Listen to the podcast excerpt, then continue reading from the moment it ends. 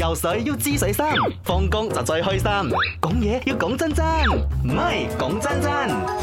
嗱，講真真，今日咧，我哋講呢樣嘢真係好嚴肅同埋好認真。我哋講食一個字，即係大家都知道咧，辛苦志在咩？揾嚟食啊嘛。嗯所以咧，你平時辛苦啊，或者你受到一啲嘅壓力啊，你就好多時候咧，好多人都會尋找一個心靈嘅慰藉，就係食啊食啊咁樣。但係呢樣嘢咧，係咪適時都稍為節制下，只係對自己一個最好嘅方式嚟嘅啫？誒、後生佢哋講有本錢，所以咧後生嘅時候你我他咧，我相信都冇人節制㗎啦。但係心裏邊嗰把尺幾時算後生，幾時算開始要睇 住，然之後你知唔知我廿幾歲嘅時候同我姐講，我一旦踏入三十歲，我就唔可以扯蝦頭同埋扯蝦膏啊！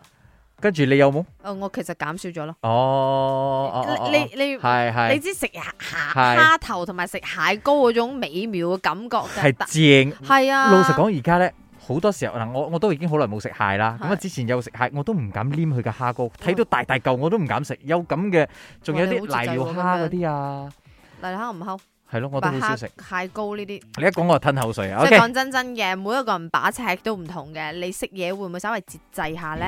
節制啊，呃，好艱難噶啦。我聽過一句話講，減肥是女人終身的事業，而家唔係女人啊，男男人都是一樣。哎呀，食咗食多咗，咪做多啲運動咯，做多多啲家務咯，冇點喎，咁多美食，咁多誘惑。